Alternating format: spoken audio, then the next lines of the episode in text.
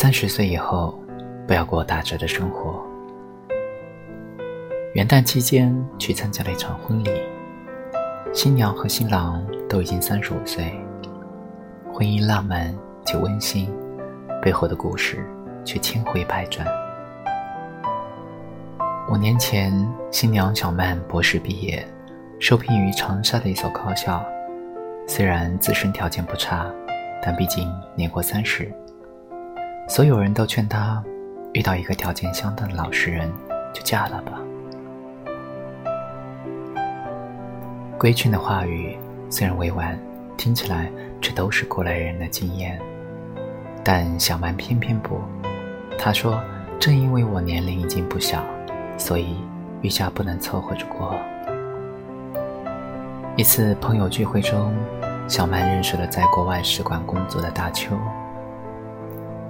两人一见钟情，期间虽然遭遇了父母的反对，但两人苦苦熬过了五年。今年，大邱调回国内，两人的爱情瓜熟蒂落。五星级酒店梦幻般的灯光下，小曼挽着大邱，甜蜜的笑。我也无限感慨，只要全力以赴，也就能体验最好的人生。三十岁以后。你也不必过打折的生活。每次去这座城市的 CBD，我都会想起一个朋友。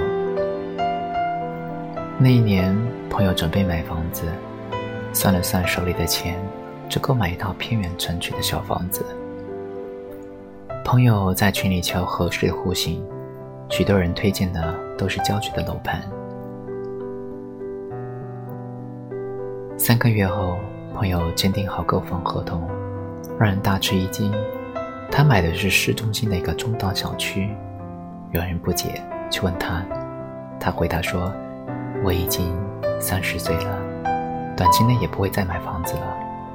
买一套偏远的小房子，压力固然会很小，但无论是购物、上班还是儿子上学，都会非常不方便，生活质量会严重打折。”虽然市中心的小区，我每个月要多还贷两千块，但生活质量会得到保证。我实际上是赚了。现在因为事业出色，朋友早已经还清了房贷。是的，你明明可以过得更好，为什么要打折自己的人生标准呢？三十岁又如何？三十岁也要拥有一百分的人生。我见过太多人，三十岁以后，或者是工作五六年以后，就开始对工作得过且过，敷衍相待。我也见过一些员工，任何年龄也要把自己打磨成职场的精品。张老师是我曾经在媒体工作时的同事，在几乎全是九零后的编辑大厅里，四十岁的他算得上是一位老人。然而，在所有的版面中，只有他整整一年没有做过差错。许多耗时耗力的报道策划，不少年轻同事都会退避三舍，他却主动接过任务，提出一个个新鲜创意，又自我否定，然后再熬几个通宵完成。几年间，不少年轻同事还在抱怨夜班的苦，张老师却被提拔成了高管。收入也遥遥领先。为什么有些人总能成为职场上最闪亮的那个人呢？不过是源于他们知道，工作是绝对不能打折的。就算你有了三十岁，你把你该做的、喜欢做的做到极致，你一样会足够燃。什么是成熟和阅历？就是一个人开始懂得有些东西。永远不能打折，有些事情永远不能退而求其次。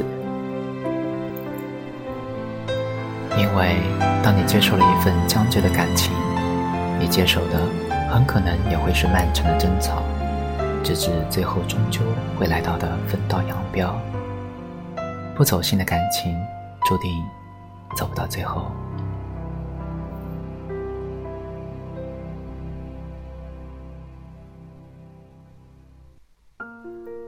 当你接受一套不满意的房子，你接受的也可能是无穷无尽的烦恼。每一个烦恼都会让你抓狂。一开始就差不多的房子，其实会差很多。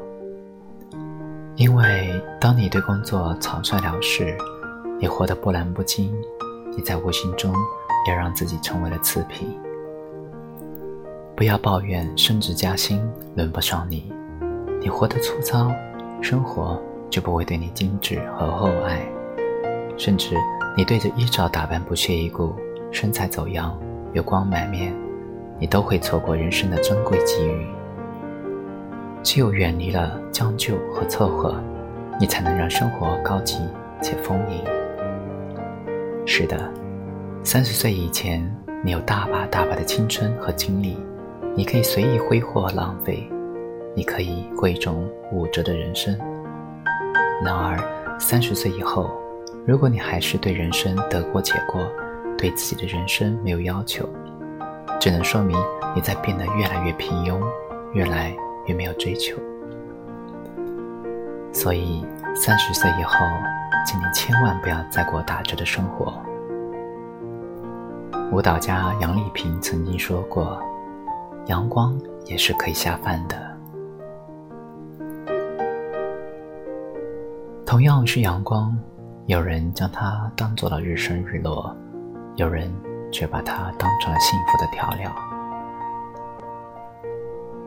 同样是一样的平凡生活，也请你相信，你可以过得最好。